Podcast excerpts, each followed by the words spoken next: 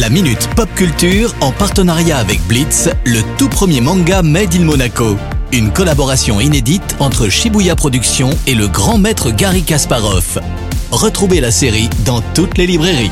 Et comme chaque semaine, on retrouve la minute pop culture sur Radio Monaco avec Cédric Biscay. Salut Cédric. Salut Maxime, salut à tous. Je vous propose de commencer par une nouvelle très sympa qui va ravir les fans de manga. Le magazine V-Jump a annoncé que son titre phare Dragon Ball Super reviendrait le 20 décembre prochain après deux mois d'attente. Alors suite à cette annonce, l'auteur de la saga, hein, Akira Toriyama, a rassuré ses fans en expliquant qu'il n'arrêtera pas son œuvre ici et que le prochain chapitre arriverait très prochainement sur le territoire japonais. Il a notamment exprimé le fait qu'il débutera un nouvel arc narratif mettant au centre de l'intrigue Trunks, Goten, Gohan et Piccolo, des personnages jusqu'à présent sous-exploités dans cette version de Dragon Ball. Eh bien en tout cas ça donne envie. Côté cinéma, il me semble qu'il va y avoir un énorme blockbuster qui va très prochainement, non? Et oui, le 14 décembre prochain, réservez vos places de cinéma car c'est la sortie d'Avatar 2, The Way of the Water de James Cameron. Alors le premier volet d'Avatar avait été un véritable événement cinématographique lors de sa sortie en 2009 où l'on voyait humains et Navy se faire la guerre pour le contrôle de la planète Pandora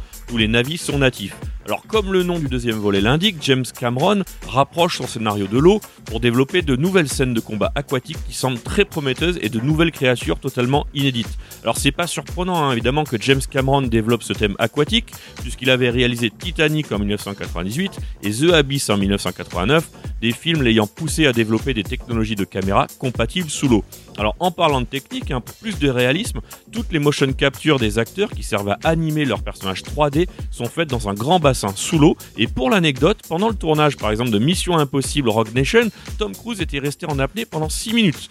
Un record, mais bien sûr sur le tournage d'Avatar 2, l'actrice Kate Winslet l'a battu en réalisant 7 minutes et 14 secondes d'apnée. Bref, Avatar 2 sort le 14 décembre prochain au cinéma, alors n'hésitez pas à réserver vos places, car déjà plusieurs séances sont complètes. Merci beaucoup Cédric pour toutes ces news et à la semaine prochaine. Ciao ciao La Minute Pop Culture en partenariat avec Blitz, le tout premier manga Made in Monaco. Une collaboration inédite entre Shibuya Productions et le grand maître Gary Kasparov. Retrouvez la série dans toutes les librairies.